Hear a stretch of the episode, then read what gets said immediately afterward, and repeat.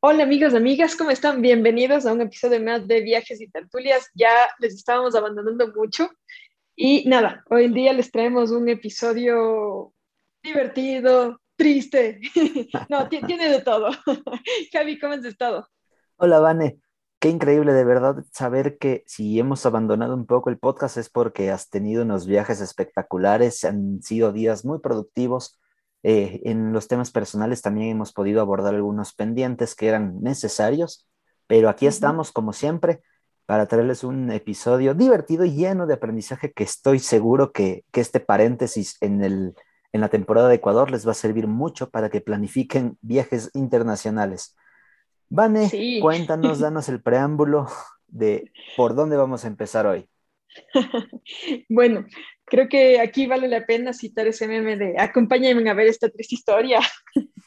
Empecemos por ahí. Bueno, el día de hoy les vamos a hablar exactamente de qué hacer si su pasaporte está caducado y están a punto de tomar un vuelo.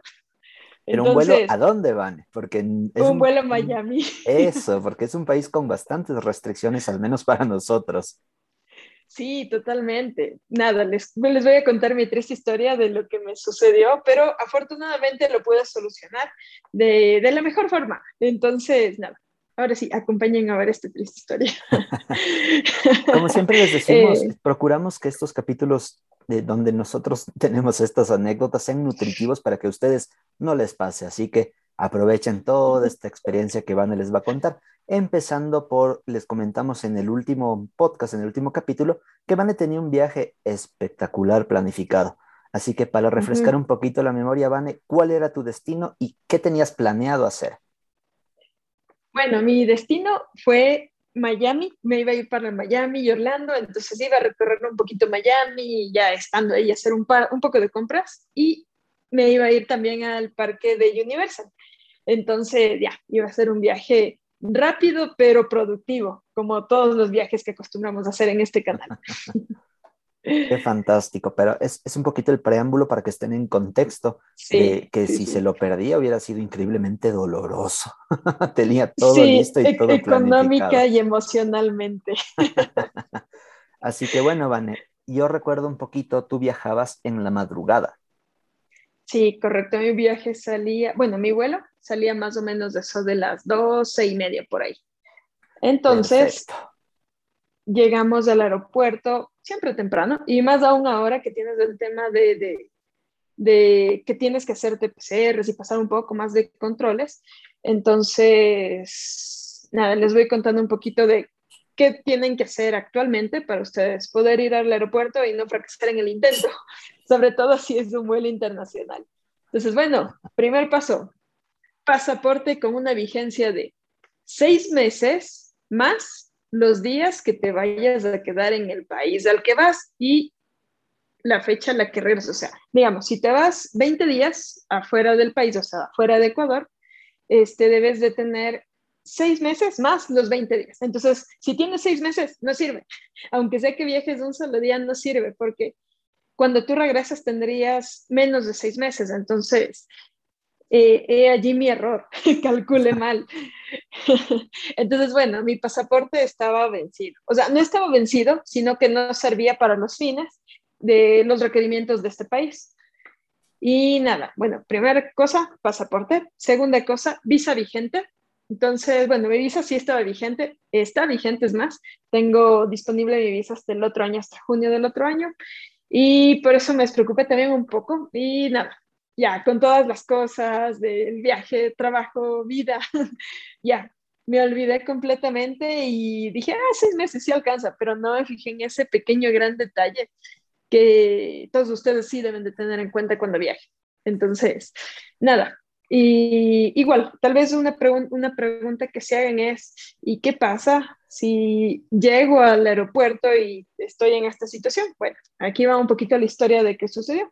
Yo llegué a eso de las nueve de la noche con mi amiga, porque viajaba con una amiga, y en eso eh, pasa que ya estábamos haciendo fila, así súper felices, nueve de la noche, bacán. Teníamos, eh, yo viajé en American Airlines, segmento no pagado, eh, y Em, teníamos hecho ya el como que el check-in rápido. Hay una app que no me acuerdo el nombre ahorita mismo, pero si ustedes ingresan a, su, a su reserva, ahí les va a decir, bájate tal app y esta app te va a ayudar a hacer como que un, un primer check-in de tu prueba PCR. Y adicional a eso, eh, también tienes como, como quien dice, eh, una... Es, es, es como una cosa que te facilita mucho porque cuando tú llegas al aeropuerto tú tienes dos filas, los que verificaron su PCR con la aplicación y los que no lo hicieron. Entonces, si tú sí lo hiciste, vas a una fila mucho más corta y pasas rapidísimo. Y si no lo hiciste, ya nada. Si madrugaste, ya pasaste de una y si no lo hiciste, te toca hacer mucha fila. Entonces, esa vendría a ser una de las ventajas de leer un poquito eh, los requerimientos y demás que te pide la aerolínea. Es súper interesante todo lo que estás contando porque puedes ganar un montón de tiempo solo, solo teniendo claro cuáles son los requisitos para, para abordar tu vuelo internacional. Eh, como paréntesis también, no sé si sea una norma internacional, pero cuando van a gestionar un visado de corta duración por turismo, un requisito indispensable es que lo que dijo Van, que su pasaporte tenga seis meses más el tiempo que van a estar. Entonces, a cualquier viaje internacional que requieran una estadía, procuren para evitar problemas, incluso porque pueden pasar todos los filtros aquí en Ecuador y que en su destino los regresen. Entonces, anótense estos tips que está dando Vane y por favor no caigan en, el exceso de confianza previo al viaje. Sí, totalmente. Bueno, continuemos. Y bueno, estábamos ya entrando a esta fila. El personal de la aerolínea, súper, súper amable, nos justamente nos atendió un chico y él lo que hizo fue darnos, ¿cómo se llama esto? Eh, como una pequeña, una, conversación pequeña de qué hacen, a dónde van, este, me ayudan con su pasaporte, claro, con gusto, se lo entregamos. Entonces, ya. Eh, mi amiga sí tenía su pasaporte al día porque justamente había sacado uno nuevo, porque el anterior ya estaba caducado, pero ahí tenía su visa, entonces tenía sus dos pasaportes. Y en cambio yo, por otro lado, según yo, tenía mi pasaporte válido, vigente, y también con la visa, ¿no? Pero nada, cuando el chico ya empezó a chequear, me dice, ¿sabes qué? No cumples con el tiempo. Y le digo, no, en serio, no me digas eso. Y le digo, no se puede hacer nada. Me dice, no, la verdad no, tal vez. Y, y cuando tú llegas allá, si por OV puedes viajar, te van a regresar. Entonces dije, no, o sea, no me voy a arriesgar de gana a perder un vuelo a la final y perder todo lo que ya tenía invertido. Entonces le dije como que tal vez me pueden reagendar y me dice, sí, eso sí se podría hacer, pero te pondríamos como que en la lista de espera. Entonces dije como que, bueno, ya, qué churos, hagámosle. Entonces mi amiga dijo como que, dale, dale, yo te acolito y viajamos más bien mañana. Entonces le digo, fresco, le digo, pero anda nomás tú. Me dice, no, no, te acolito. qué, qué buena amiga.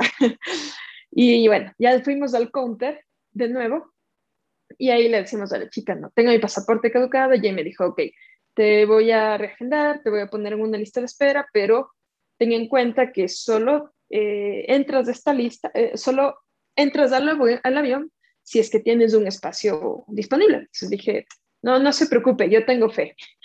Entonces, eh, el vuelo al que me agendó era a las 2 de la tarde, entonces dije, frescazo, sí lo logro tengo desde las 8 que abren el registro civil hasta las 2. Bueno, a las 2 no, porque tienes que estar tus 3, 4 horas antes, entonces tenía más o menos que estar ya en el aeropuerto tipo 11 como máximo, más o menos. Entonces el vuelo se cerraba a 12 y cuarto de la, de la tarde. Y dije, no, no, sí lo logro, vamos. Y mi amiga dijo, bueno, yo también, para que me regende. Y la chica dice, no, tu pasaporte sí está bien, tú tienes que viajar o si no pierdes el vuelo. Y si quieres cambiar a ti sí te tenemos que cobrar. Entonces dije, hijo, viaja nomás. Le di la bendición y viajó. bueno, ya me despedí de mi amiga y todo y ya te quedas un poco bajoneado, ¿no? En ese sentido de que dices como que chuta, que nota. Teniendo tanta experiencia de viajes, a veces se te pasa. Eh, y es normal. Lo único es, pienso yo, mi consejo es mantengan la calma, vean la mejor forma de solucionar las cosas porque para todo hay solución. Ustedes tranquilos, para todo hay solución. Por último, si es que por AOB me tocaba pagar algo, ya nada. me tocaba pagar por no haber eh, sido más precavida en el hecho de revisar mis requisitos de viaje previo a. Pero bueno, entonces después de eso ya regresé a mi casa, dormí muy poquito, vi Netflix porque no podía dormir. y nada, al día siguiente dije como que bueno, voy a madrugar, pero como justamente estaban implementando un sistema ya de turnos nuevamente aquí en el registro civil, entonces dije, chuta, ¿será que para los pasaportes eh, también está? para mi buena suerte, no, todavía no estaba funcionando y podía sencillamente ir directa al registro civil, formarme y ya, sacar el pasaporte. Entonces dije, bueno, ya nada, mejor madrugo, voy, estoy tranquila, voy de entre los primeros y saco el pasaporte. Entonces dije, bacán. Eh, salí con la misma ropa con la que me fui ayer en la noche al, al aeropuerto. Me fui a eso de las 6 y 20 de aquí de mi casa, llegué a 6 y media al registro civil y cuando llego, digo, llegué temprano, ¿no? Nada, ya habían al menos unas 40 personas haciendo fila y dije, chuta, se fregó. Bueno, tenía fe en que nuestro sistema iba a avanzar rápido y ya.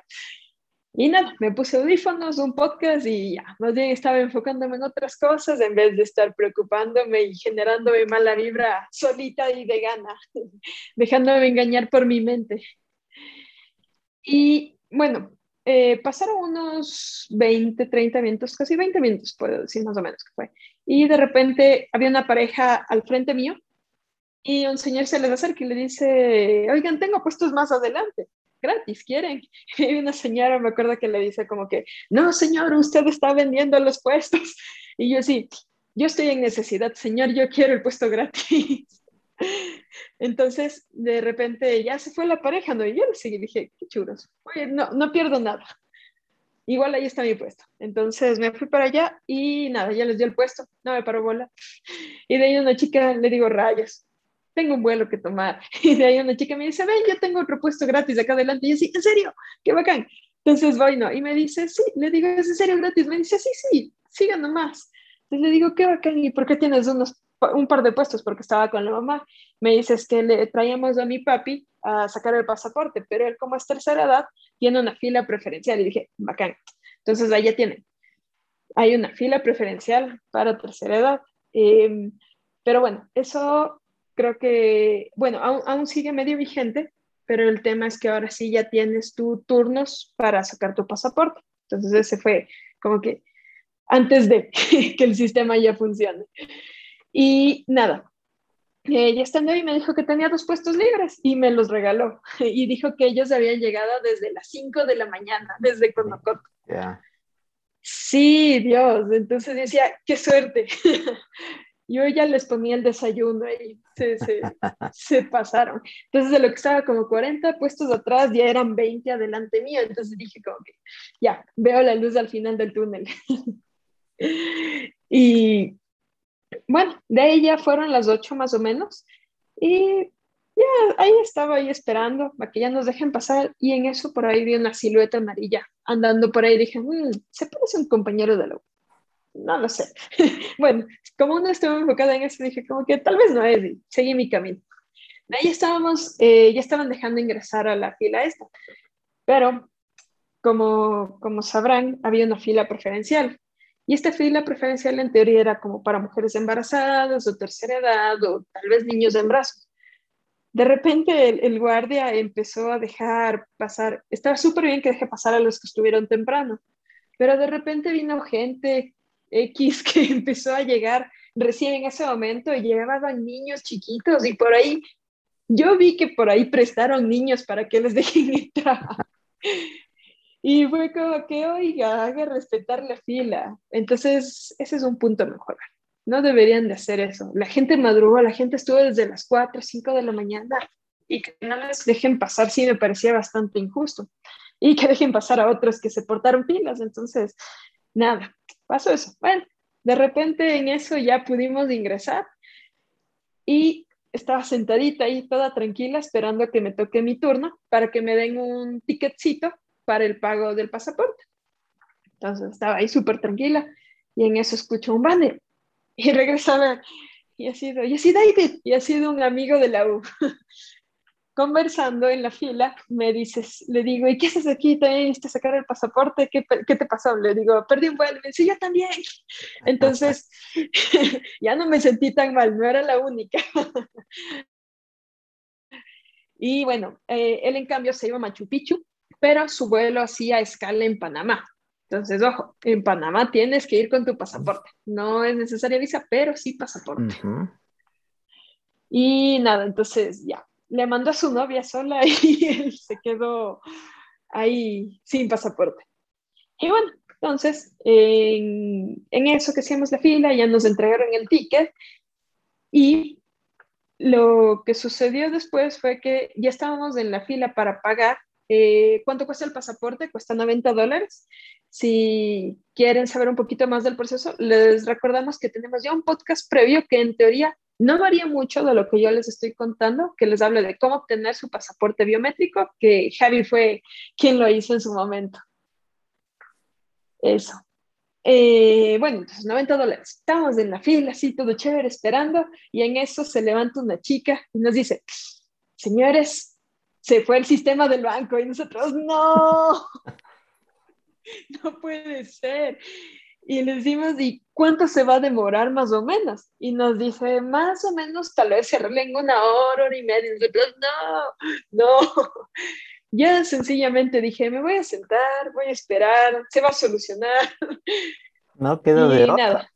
Sí, no te queda de otra. Si te pones ahí como lo cuando son cosas de sistema, dices, demonios, sistema público, que alguien te ilumine, por Dios, y te traiga alguien de IT. Y bueno, de ahí empezaron a dar como que turnos manuales para que la gente más bien vaya a sentarse. Eh, y estábamos ahí en la fila. Todavía no nos daban los turnos manuales y ah, eran más o menos como ocho y cuarto para ponerles en contexto de la hora y ver que estábamos contra el reloj. Y en eso ya pasaron unos 15 minutos más o menos y ¡pac! Empiezan de nuevo a hacer fila y ya regresó el sistema. Fue como que, bien. Desde ocho y media regresé el sistema y ya, dije, para que no haya problemas, mejor pago en efectivo los 90 dólares y ya. Pagué los 90 dólares, me dieron un, un turno y de repente fueron menos de un minuto, ya dijeron mi, mi número, fui, me senté, me pidieron unos datos y me sacaron la foto, pilas, para la foto siempre tienen que recogerse el cabello para atrás, entonces, ya, nadie se salva desde ya les recuerdo, sobre todo si tienen el cabello largo, sean hombre o mujer, pilas. Eso, la chica súper amable, súper rápido el proceso y después me dijo, me dio un papelito que te dan eh, como que eh, con tal número te, eh, te vas y te sientas allá en la parte de, en la parte que entregan pasaportes, te llaman y ya, solo lo recibes. Entonces ya, me fue a sentar, de ahí vino mi amigo, nos sentábamos, estábamos conversando y creo que pasaron 5 o 10 minutos y ya nos llamaron a los dos para darnos el pasaporte. Entonces fue extremadamente rápido, fuera del pequeño susto, casi infarto del se fue el sistema del banco. Y nada, para mi buena suerte, mi amigo me dijo, Vane, te acolito al aeropuerto porque mi vuelo es a las 3 y ya. Fue, fue hermoso. fue hermoso.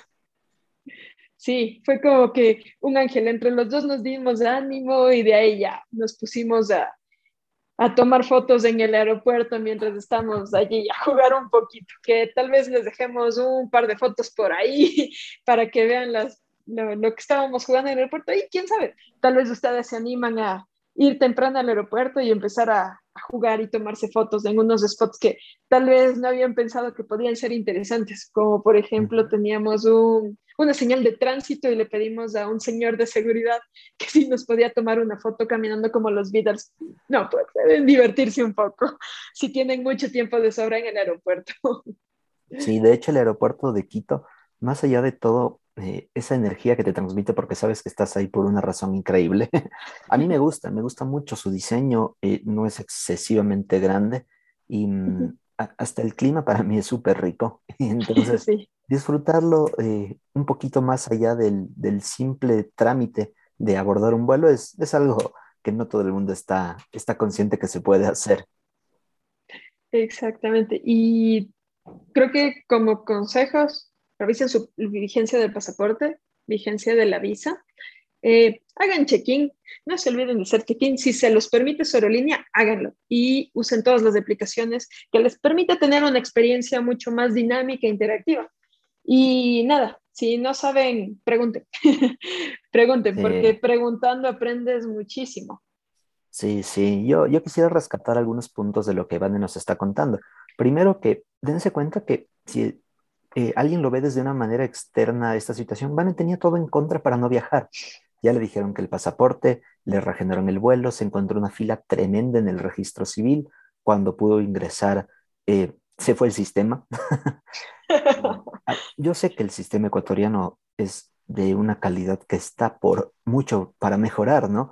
Eh, sin embargo, hay que también considerar esto que esto muchas veces no está en manos de las personas que están ahí, entonces no sacaba nada gritando, enojándose, eh, mentándole la madre al gobierno o al sistema ecuatoriano. Lo más inteligente y lo más sensato que pudo hacer es mantener la calma. Y es extraño porque incluso parece hasta mágico que cuando uno mantiene la calma las opciones se abren, que te regalen puestos adelante, que te entreguen tu pasaporte en cinco minutos, que llegue la gente amable que te permite encontrar la salida al problema que tú estás enfrentando. Entonces, no sacamos nada desesperándonos y no sacamos nada cayendo en ese bucle de negatividad de, ay, no, mi vuelo, mi viaje, todo lo que hice, todo lo que planifiqué, no lo voy a lograr. Imagínense que Vane hasta se encontró con un amigo que le acercó al aeropuerto tenía todo en contra para que no se dé este viaje y la calma y, la buena actitud y la buena vibra hizo que en cambio todos los recursos y mm, toda la situación se amolde para que ella pueda solventar eso y nos a estar contando esta experiencia acá, porque en, este era un capítulo cortito, ¿no? del preámbulo al viaje y de recomendaciones, consejos y tips previos a, a ustedes abordar el vuelo pero ya vamos a tocar el viaje que de lo que me contó fue sensacional. Entonces eso es, mantengan la calma, revisen todo previamente, revisen dos, tres veces.